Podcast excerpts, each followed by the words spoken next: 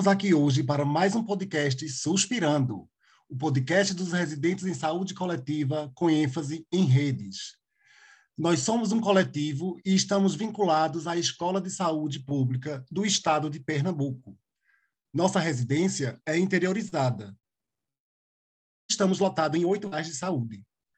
Hoje, o grupo de comunicação com a tutora Marina Fenício e nós, os residentes, eu, Saulo Rodrigues, Ingrid Ribeiro e Aline Matos, convidamos os residentes Arthur, Débora, Gláucia, João Vitor e Chayane. Sejam todos bem-vindos, bem-vindas e bem-vindes. O Suspirando de hoje é com orgulho LGBTQIAP+. E para começar o debate, inicio falando uma novidade, que nem é tão novidade assim.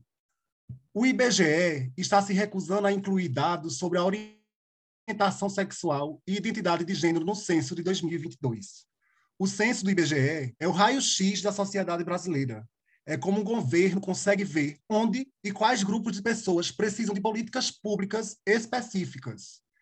Nesse mês, a Justiça Federal do Acre determinou que o censo desse ano sejam incluídas perguntas sobre orientação sexual e identidade de gênero, para que finalmente possamos pensar em políticas públicas específicas para a população. Então, excepcionalmente hoje, dia 28 de junho, o Dia Internacional do Orgulho, eu convido Ingrid Ribeiro para iniciar o debate. É com você, Ingrid. Oi, meu nome é Ingrid, sou nutricionista, residente em saúde coletiva, com ênfase em gestão de redes, a quinta região de saúde, que tem sede em Garanhuns, e antes de fazer as provocações, eu falarei um pouquinho sobre a política nacional de saúde integral das lésbicas, gays, bissexuais, travestis e transexuais. E os planos operativos, que a política ela foi instituída em 2011. E a partir dessa política, né, tivemos o primeiro plano operativo com vigência 12 a 2015, onde abordam quatro eixos. O primeiro eixo é o acesso aos serviços de saúde, o segundo são as ações de promoção e vigilância. O terceiro, educação permanente, educação popular, com foco na população LGBTQIA+. O quarto eixo é o monitoramento e avaliação das ações e serviços para a população. E, e, em 2017, após o golpe da presidenta Dilma Rousseff, desenvolveram o segundo plano operativo da política com vigência de 2017 a 2019, assinado pelo então da Saúde Ricardo Barros. O plano contém eixos anteriores e entre a participação e o controle social. Até o momento, o Ministério da Saúde não divulgou o terceiro plano operativo para a população, e a partir desse breve contexto histórico, a minha provocação é para saber como estão organizadas né, as ações e os serviços de saúde da população LGBTQIAP+, nos interiores. E se existe uma representação institucional atuante para garantir que essa população tenha acesso aos serviços de saúde e como é configurada, tá certo? Então, eu gostaria de, de convidar aqui João, Chayane e Arthur para contar as vivências nas suas regionais de saúde. É, boa noite, gente. Eu me chamo João, é, sou fisioterapeuta de formação e atualmente sou é, residente em saúde coletiva com ênfase em gestão e estou lotado aqui na décima região de saúde. É, com relação à cidade de Afogados, é, não existe assim uma política de saúde pública especificamente voltada para a população LGBTQIAP+. É, existe um centro de testagem e aconselhamento que, de certa forma, ele contempla essa população e faz é, vários testes de diversas doenças, onde, entram as doenças sexualmente transmissíveis, mas nada em específico para a saúde LGBT. É, houve uma tentativa do governo municipal de, de, implantar no seu plano anual de saúde é, uma política voltada para pessoas trans e para travestis, mas isso ainda está em processo e não teve muito andamento. É, com relação às, às representatividades aqui na cidade, é, aqui em Afogados existem alguns coletivos né, que são bem atuantes nessas pautas. é, mas que não é algo assim voltado exclusivamente para a saúde, é algo assim mais global, é mais voltado para a cultura, é, assim, de forma bem geral. Os grupos que existem aqui são o grupo Sertão Alternativo, é, que é um grupo é, que promove alguns eventos, é, uma vez ao ano ele promove um festival é, onde traz informações, debates, enfim.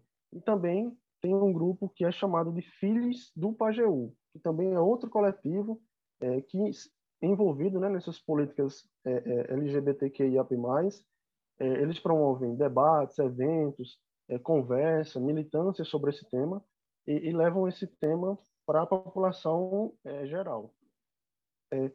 Para trazer mais riqueza quanto a essas informações, eu pedi a opinião de uma pessoa que faz parte dessa comunidade e aí eu fiz uma pergunta a essa pessoa sobre como ela se sentia frente aos cuidados e às políticas existentes no município é, voltadas para a população LGBTQIAP+, de maneira geral. Se são políticas que funcionam, se existem de fato. De maneira geral, essa pessoa é, me diz que existe é, essa comunidade aqui na cidade que precisa disso, né? É, mas sabe-se que existe uma dificuldade enorme para criar uma política isso seria extremamente necessário, né? que precisa desse atendimento mais humanizado, mais tanto o atendimento médico como também o atendimento psicossocial, é, que aborde esse público com a sensibilidade adequada.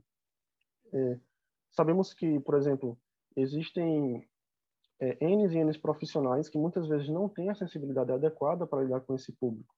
Por exemplo, uma mulher trans ela não se sente à vontade em se consultar em uma UBS, é porque muitas vezes, na maioria das vezes, o médico ele não sabe abordar de forma adequada este tipo de público. Então cria-se um paradigma. E esse paradigma ele deve ser quebrado para que a gente avance nesse cuidado a essa população. É, ele também informou que espera-se ao menos que exista uma capacitação, pelo menos dos profissionais da rede de atenção básica, é, voltada a esse tipo de atendimento, para que se inicie as melhorias é, nesse atendimento, que seja um atendimento mais humanizado e também um atendimento mais acolhedor. Boa noite, me chamo Chayane Késia, sou enfermeira residente é, na Escola de Saúde Pública de Pernambuco e estou lotada na nona região de saúde, na cidade de Oricuri. Bom, com relação à provocação, no dia de hoje, no dia 28 de junho, foi realizado no município de Oricuri, é, na Nona Geres, o segundo seminário, é, segundo seminário voltado para a população LGBTQIAP+. É, nesse seminário foram abordados importantes pontos com relação à política nacional da população LGBTQIAP+. Entre esses pontos foram abordados também é, o plano operativo que foi construído, né, principalmente no que tange ao eixo de vigilância à saúde. Então, que pensar vigilância à saúde voltado para a população LGBTQIAP+. Porque a qualificação dos indicadores de saúde pode nos fazer visualizar os reais parâmetros de violências que são realizadas, é, que são direcionadas a esse público o grau de vulnerabilidade e os fatores de risco a qual esta população ela está imposta. E isso, é, de certa forma, vai fazer com que sejam construídas, implementadas estratégias de promoção e de prevenção à saúde direcionada a esse público. É, o aperfeiçoamento né, dos instrumentos de vigilância à saúde é um importante, ele é um importante fator. Hoje, com relação aos dados epidemiológicos, é, tem um total né, de 349 casos de violência interpessoal e autoprovocada no ano de 2021 na nona região de saúde. Esse dado ele foi retirado do SINAM através da plataforma do DataSUS, né, através do, do TabNet, e esse dado, ele é um dado geral, né? Que ele aponta é, violências sexuais, violências físicas, violências psicológicas, é, mas dentro desse dado, veladamente, né, a gente pode ter também casos de violência direcionadas ao QIAP+, que, infelizmente, são subnotificados. Como, essas, como esses dados eles são subnotificados? É, isso ocorre porque, muitas vezes, no preenchimento da ficha de notificação, os profissionais de saúde acabam por preencher dados que são considerados muito importantes, né? Que são dados da orientação sexual, da identidade de gênero daquele cliente e da noção daquela violência. Quando o, o profissional de saúde é, ele não preenche esses dados da forma correta e adequada, por questões de tabu, né? A, a gente sabe, e até mesmo por conta da, da, de, da capacitação desses profissionais, que deve ser adequada para tratar e lidar com esse público, muitas vezes esses dados são subnotificados e a gente não consegue ter uma noção da realidade naquele território. Saber um quantitativo é, real de, de pessoas que estão sofrendo violências por conta da sua identidade de gênero ou em decorrência da sua orientação. Foi realizado esse seminário também na intenção de qualificar a atenção integral à saúde da população LGBTQIAP+, é, pois sabemos que é necessário é, transformar em os processos formativos e educacionais para que se tenha profissionais capacitados e aptos, competentes para lidar com todas, todos os tipos de necessidade dessa população. Muito legal, gente. Obrigado, João, Chayane, pelas informações. E dando continuidade, como todos sabem, eu me chamo Sal, gay, cisgênero e enfermeiro residente do programa, lotado na Quinta Regional de Saúde, em Garanhuns, terra da garoa. E para mim, não tem como falar de orgulho sem falar da população trans e travesti, e de saber como ando cuidar dessa população, que infelizmente ainda é tão marginalizada. Nós sabemos que a criação do processo transexualizador do SUS foi instituído em 2008, passando a permitir o acesso a procedimentos com tratamento hormonal, cirurgias de modificação corporal e genital, assim como o acompanhamento multiprofissional. O programa ele foi redefinido e ampliado pela portaria 2803 de 2013, passando a incorporar então como usuários do processo transexualizador do SUS os homens trans e as travestis, tendo em vista que até então apenas as mulheres trans eram assistidas por esse serviço. Esse processo sinaliza-se como um importante avanço na universalização à população trans brasileira e uma grande conquista dos movimentos sociais. Contudo, a efetivação desse programa ainda coloca alguns desafios para os gestores e trabalhadores do SUS, e especificamente para a população trans, visto que ainda são poucos serviços ofertados e ainda há questões que limitam o acesso à maior parte dessa população. É importante atentar também para as filas de acesso, que hoje variam em mais de 10 anos para a redesignação sexual, sendo de extrema importância as secretarias municipais de saúde junto com o controle social, reconhecer no seu território a importância técnica de um ambulatório que vai tratar dessa população específica e garantir o cuidado integral dessa comunidade. Hoje, sabemos que há 11 ambulatórios especializados, nove deles concentrados no Grande Recife, para atender todo o público pernambucano. Diante disso, eu gostaria de convidar Gláucia, para nos falar se existe um grupo condutor para a implementação desse ambulatório em sua regional e a gente poder discutir a importância desses ambulatórios para a população e o cuidado em saúde. Olá, olá, boa noite. Meu nome é Gláucia, sou assistente social e atualmente né, estou como residente em saúde coletiva, gestão de redes e estou locada na Quinta Geres. E aí, falando um pouco né, dessa realidade aqui na Quinta Geres, tem grupo condutor? Não tem grupo condutor? Então, atualmente, né, a pasta da população LGBT, ela vem sendo tomada à frente por um residente também, né, que vem contribuindo bastante com as demandas oriundas dessa população. E aí, aqui na quinta regional, a gente está no processo de implantação do grupo condutor, né, para poder esmiuçar melhor né, sobre essas necessidades que geralmente são invisibilizadas, né, tanto na sociedade, quanto no SUS, quanto em qualquer outro espaço. Quando a gente fala de política pública, muitas vezes as pessoas elas pensam que pelo fato de existir uma determinada política, como por exemplo a política nacional de saúde integral, né, de lésbicas, gays, é, bissexuais e por aí vai, pensa que isso é tudo, mas não é o suficiente, né?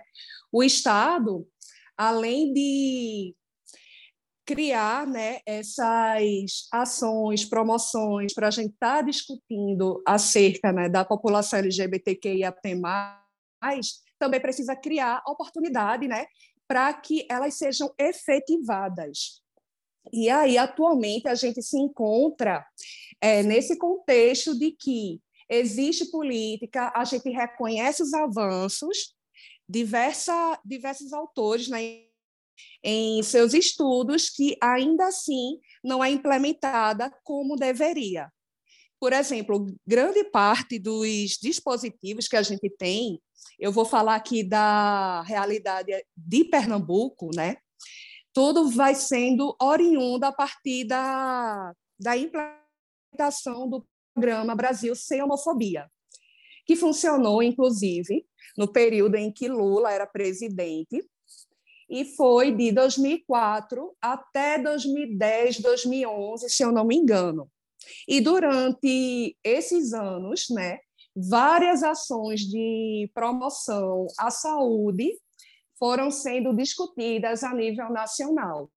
E a partir daí, né, de falar justamente desse contexto, onde é que estão é, essas pessoas? Né? Será que uma vivência na atenção básica, quando era residente de saúde da família, me chamava e no dia a dia né, da USF. E aí, conversando né, com a CS, tentando localizar essas pessoas, diziam que não tinham na comunidade. E era interessante porque quando eu ia realizar minhas visitas domiciliares, andando pelo território, é, eu via essas pessoas e aí isso me aguçou tanto a, a, curiosidade, eu fiquei refletindo tanto, que eu acabei escolhendo meu rodízio optativo no Espaço Trans, né, que fica no Hospital das Clínicas, na UFPE. E atendendo né, justamente as mulheres trans e homens trans, foram falando da realidade que enfrentavam. Por exemplo, é, os homens trans relatavam que para receber a injeção da testosterona ou de outro tratamento, vinham para o Hospital das Clínicas, porque, num contexto de atenção básica, a enfermeira se recusava a aplicar. Né? E aí a gente já vai perceber essa carência.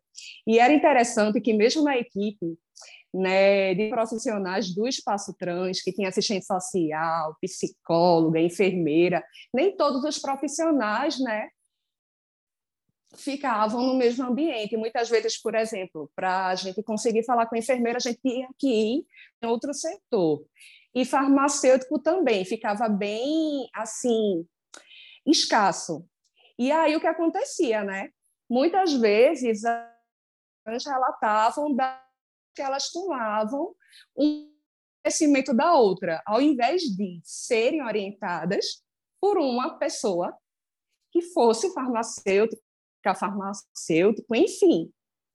Então, a gente vai percebendo, nessas vivências eu fui percebendo que, embora houvessem essas políticas ações ainda não eram suficientes para garantir a efetividade e acolhimento das necessidades em saúde dessa população, né? E aí muitas relatavam muitas vezes que vinham para o hospital para realizar procedimentos simples, como um exame de sangue, por exemplo.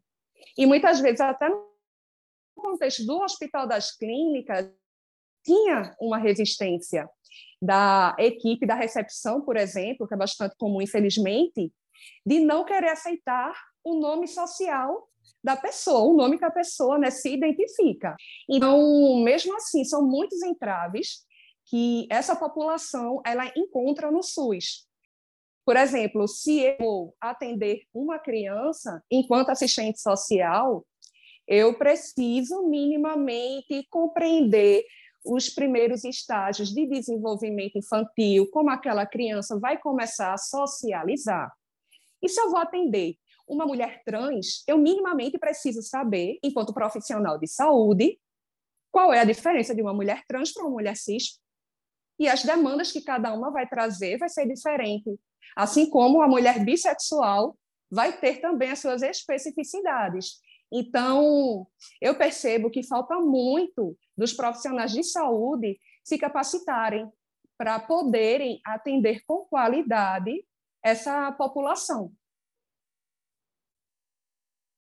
Muito obrigado, Gláucia, pela sua contribuição. É, e nós sabemos né, que o ambulatório ele representa uma porta de entrada para o acolhimento, escuta e orientação dessa população, mas que, infelizmente, quando elas necessitam, precisam deslocar-se à capital do Estado. E com a implantação desse espaço, além de orientar a população sobre os cuidados com a saúde, o serviço permite ainda ao município fazer o levantamento dessa população no território, uma estratégia tão necessária para o fortalecimento das políticas públicas, visto que o público LGBTQIAP+, tem resistência de acessar serviços de saúde por medo de serem expostos e de sofrer com preconceito. Então, dando continuidade nessa temática, eu gostaria de convidar agora Arthur para nos relatar como anda essa questão de políticas LGBTQIAP+, na sua regional. É, olá, eu sou Arthur Quintino, sou fisioterapeuta é, e estou agora cursando a formação em residência saúde coletiva, é, dotado aqui na Sétima Geres, que tem sede no município de Salgueiro, é, Sertão de Pernambuco. Então, é, em relação à política é, LGBTQIAP+, é, a gente percebe que aqui na Sétima Regional, que tem sede em Salgueiro, é, a necessidade ela vai conforme a necessidade é, do país também, né? Do, do, Brasil. A gente leva muito em consideração essa questão do conceito de ampliado de saúde, em que também é considerado o resultado das relações com alimentação, com habitação, com educação, com meio ambiente, com trabalho, é, com lazer e com acesso aos serviços de saúde. Então, isso está diretamente relacionado com a política LGBTQIAP+. É, a gente vê que também que tem essa questão do, da necessidade de, de um levantamento, né, a importância de levantar dados demográficos sobre a população LGBTQIAP+, porque a gente entra no questionamento, né, se não há esses dados, como a gente vai fazer o planejamento dessas políticas, né? Porque para fazer as políticas de saúde e principalmente para é, incorporar e consolidar essas políticas, a gente precisa levantar esses dados. E isso é uma coisa que a gente tem carência tanto no, no país como também na sétima regional. E para dar continuidade no debate, vamos falar um pouco de cultura, porque não tem como dissociar o orgulho da cultura pop, seja ela regional ou global. E para essa segunda parte, eu convido ela, Marina Fenício. Oi, gente, boa noite. Eu sou Marina Fenício, eu sou a tutora, coordenadora aqui do grupo né, de comunicação, estou aqui no programa, lá na ESP, e é, eu queria falar um pouco sobre esse tema, né? Eu, como eu disse, eu não sei se eu sou é, bissexual ou não, mas eu acho que é sempre um processo de descoberta também. às vezes a gente acha que é, às vezes acha que não, às vezes eu acho que eu sou pansexual, mas eu acho importante a gente fazer essa reflexão. E aí eu fico pensando também é, em alguns pontos né, da, dessa população, que muitos já, já trazem essa força, né, de que, ah, eu sei que eu sou, eu sou LGBT, e, e, e toma essa cultura para si. Mas no interior de Pernambuco, eu comecei a ver algumas dissonâncias. Por exemplo, em abril agora de 2022, a gente teve um veto na Câmara de Garanhuns sobre a abertura de uma clínica né, especializada à população LGBTQIA+, de 10 votos contra 6. Então, assim, um absurdo. Ao mesmo tempo que a gente sabe que essas pessoas no interior, elas são invisibilizadas. E se não são vistas, não são cuidadas. E aí eu fico pensando como, né, nessa época, nesse clima de São João, logo me vem na cabeça as quadrilhas o protagonismo dessa população é muito forte, desde na organização até na dança, nos festejos, e rola uma permissividade de mulheres trans, pessoas LGBTs nesses festejos. Então, esse folguedo, né, com normas tão heteronormativas como o casamento, o papel que é desempenhado pelas personagens, mesmo assim, a expressividade dessas pessoas na dança e na encenação, ela vem de uma maneira bem paradoxal e de múltiplas identidades. Então, no fim das contas, é, a gente está disputando os significados, né? Então, de que maneira vocês aí no interior conseguem e observam essas corporalidades, né, que são tão dissidentes na cidade de vocês? Onde que essas pessoas estão? É na cultura, isso só é permissivo quando vem a cultura popular? Ou em determinada época do ano, como que ficam esses corpos no cotidiano do trabalho e na saúde também? Eu convido Débora para fazer esse debate. Olá, meu nome é Débora, eu sou assistente social, estou como residente no município de Serra Talhada, na 11ª GERES.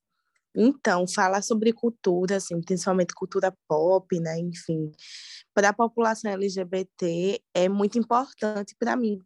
É, eu sou uma mulher bissexual, sou de Recife, mas é a minha primeira experiência no sertão. E para mim é muito difícil, muitas vezes, estar no sertão enquanto uma pessoa LGBT, né? E consigo observar algumas coisas que por exemplo, na capital eu não conseguia observar e que aqui se torna muito mais latente, como, por exemplo, a não permissividade do afeto entre pessoas LGBTs na rua, com, sendo julgados e julgadas né, com olhares, enfim, com falas também. E, ao mesmo tempo, um afago no meu coração quando vem esse período de São João, que é muito bom assim ver uma população de pessoas que acabam se transvestindo também nesse período, né? Pessoas que estão enquanto drag queens, principalmente nas quadrilhas e nos movimentos artísticos. Eu acredito que acaba somando muito mais para aquelas pessoas, né? E aí Serra Talhada com todas as suas problemáticas, como aqui a gente é uma macro regional, a gente atende outros municípios também, e falar sobre isso, para mim, me remete muito falar sobre Triunfo também, que é um dos locais que a GEDES de Serra Talhada atende. E aí a gente consegue notar, por exemplo, em Triunfo, o aumento de movimentos artísticos, que está muito relacionado também à população LGBT, principalmente conseguir espaços de se reunir, de se sentir à vontade consigo e com outros e outras que estão ali enquanto pertencentes também. Enquanto que a gente observe que em outros locais que, infelizmente, o movimento cultural ele não é tão forte, muitas pessoas acabam ficando no que a gente chama de armário, sem tanta coragem de conseguir falar, demonstrar afeto, e não é por culpa dessas pessoas, é pelo medo que a gente vivencia todos os dias de que os olhares eles acabem se transformando em murros, em tapas e no fim em morte. E falar também sobre esse sertão, que é um sertão que historicamente também é muito machista, mas que a população gay, é, a população é, é, de lésbicas, de bissexuais, de pansexuais, transexuais e transgêneras, né? Em geral, a gente consegue enxergar o quanto que isso faz uma diferença para a cidade e enriquece, né? Torna tudo muito mais multi e mostra que a gente está ali existindo e resistindo, buscando formas disso, mesmo que com muitas dores, mesmo que com sofrimentos. E eu acredito que a cultura ela vem como uma forma de respiro. É aquele momento que a gente pode, enfim, ser nós mesmos, que vai ter todas aquelas pessoas que estavam olhando antes para a gente com olhares julgadores, muito possivelmente estão aplaudindo a gente pelo lugar que a gente está. E eu acho que a cultura ela acaba proporcionando muito isso. E ela proporciona, pelo menos para mim, uma possibilidade de respirar e de pensar de uma forma criativa em novos dias, novas melhoras e o que é que a gente pode também se unir, estar tá junto para conseguir modificar aquela realidade. Eu acho que hoje em dia um dos maiores atos de resistência para mim, estando no sertão, enquanto LGBT, é poder encontrar outras pessoas que também são LGBTs e a gente se fortalecer. E esse fortalecimento, ele pode e deve vir muito através da cultura, através, por exemplo, da arte.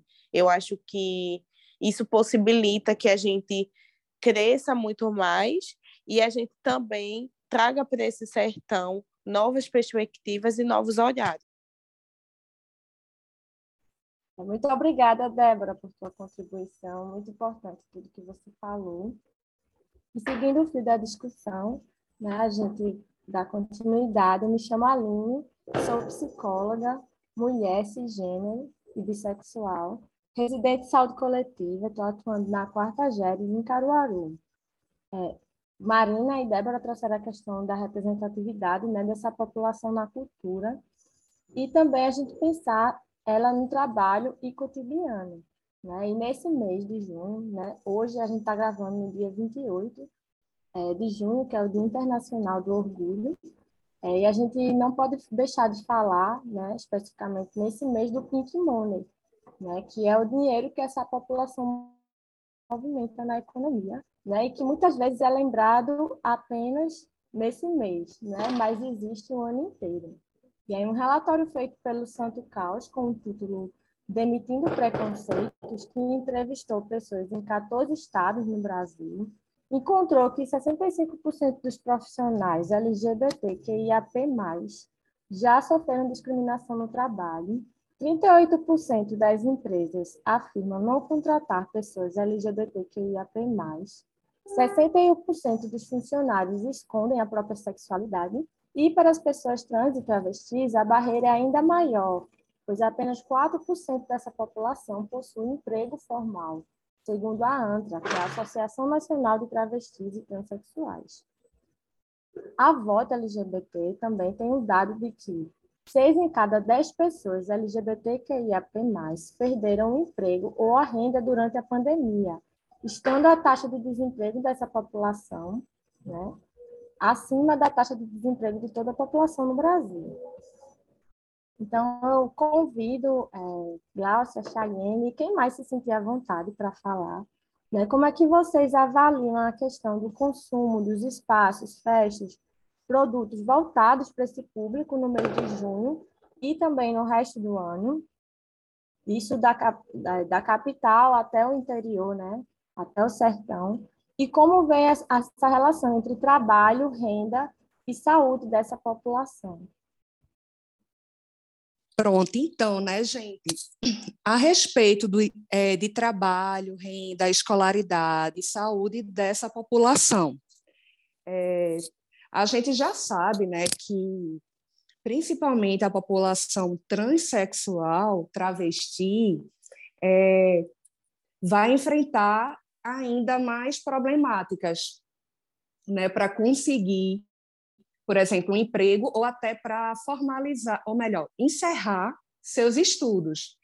Como algumas pessoas que eu já tive a oportunidade de conversar um pouco, né, e elas vão relatando suas experiências. E aí elas me contavam o seguinte: olha, quando eu comecei a me entender melhor, eu era adolescente, tinha 15, 16 anos e passei a sofrer várias violências, desde a psicológica e física principalmente. E a gente sabe que né, a homofobia, LGBTfobia, ela é muito forte, né? principalmente nesses ambientes escolares, e acaba que muitas e muitos vão se afastando, né, por conta do extremo sofrimento. E aí, quando vão procurar por um emprego, muitas vezes ela, tanto elas quanto os homens trans falavam, não tem, não querem aceitar, é, querem colocar o meu nome de registro civil e não meu nome social. E acaba aqui. Aonde é que essas pessoas vão tirar o seu sustento?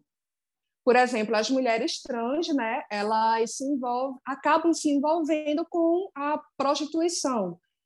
Elas falam: olha, eu fui para a prostituição porque ou eu fazia isso, ou eu passava fome, ou eu não conseguia pagar o aluguel. E aí vale reforçar que, infelizmente, a grande maioria acaba não tendo o apoio da família. E isso vai é, tornando o contexto dessa pessoa cada vez mais vulnerável. E cuidado em saúde, então, né, fica em último plano. A não ser que tenha algum tipo de dor aguda que a pessoa vá procurar uma UPA, por exemplo.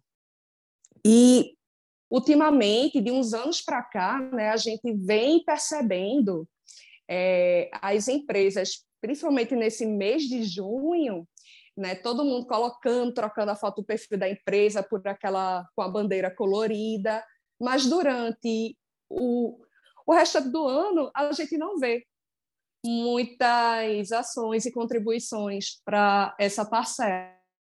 Né? A gente percebe que é naquele mês. E, por exemplo, no Instagram, se você segue pessoas transexuais, travestis, pessoas que estão à frente do movimento, elas vão falar com muito mais propriedade a respeito disso e como entra, por exemplo, a questão do pink money, né?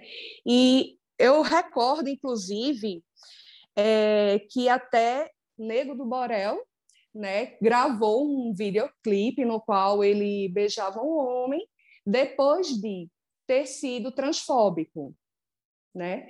E aí a gente percebe cada vez mais né, alguns artistas querendo crescer com essa causa, mas que durante o resto do ano você não vê muito posicionamento, muito questionamento, problematização.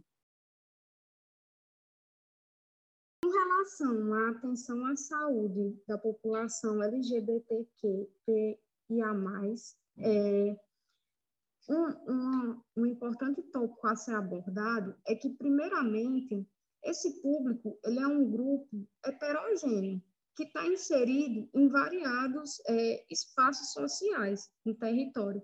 E esse grupo ele também possui demandas né, singulares e possui características singulares. Então, acredito que, primeiramente, pensar em um cuidado voltado para essa população é também pensar em um cuidado integral, porque essa população ela tem que receber cuidados de determinadas áreas, seja da área de saúde da mulher, seja na área de saúde do trabalhador, de saúde mental, de saúde do homem. E esse cuidado ele tem que ser articulado e muito bem planejado. É, alguns dados, como um dado que foi fornecido pela Rede Feminista de Saúde, ele aponta que 40% da, de mulheres lésbicas e bissexuais, né, que foram, que foram entrevistadas na pesquisa, quando iam a um serviço de saúde, elas não se sentiam confortáveis para conversar com um profissional de saúde a respeito da sua orientação sexual e da identidade de gênero. Do, dos restantes dessa, dessa, desse público, né, 60% das mulheres que chegavam a informar sua orientação sexual e sua identidade de gênero, 28% dessas mulheres elas afirmaram que o, a, o atendimento médico ele foi acelerado, né, foi muito rápido. E 18%, afirmaram que não foi solicitado para elas os exames que eram considerados necessários, né, à sua saúde, como o exame do Papa Nicolau, o exame é, preventivo do câncer de colo de útero.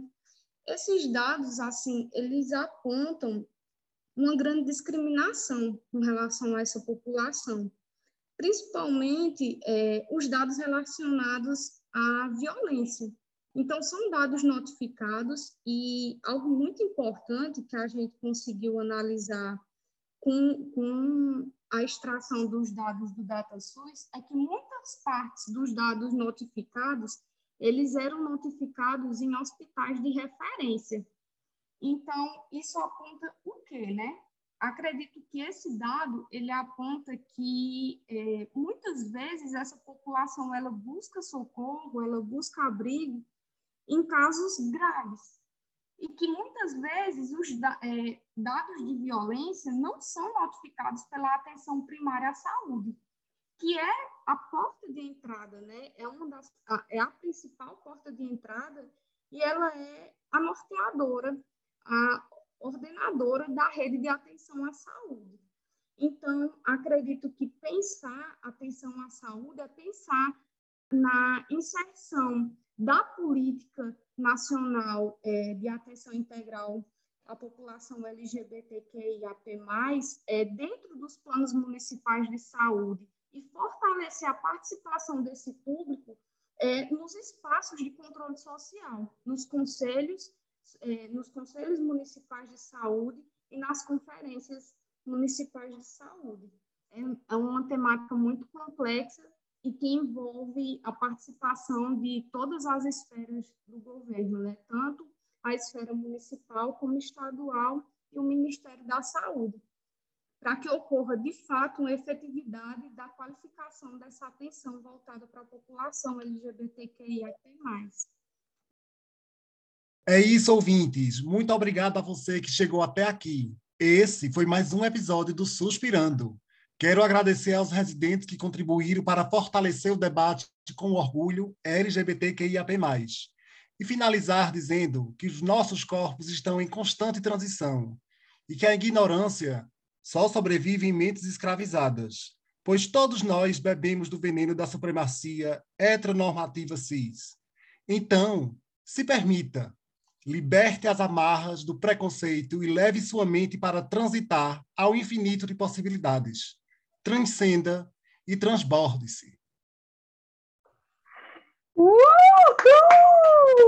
Uhul! Que lindo! Sexualidade fluida! Eu amei.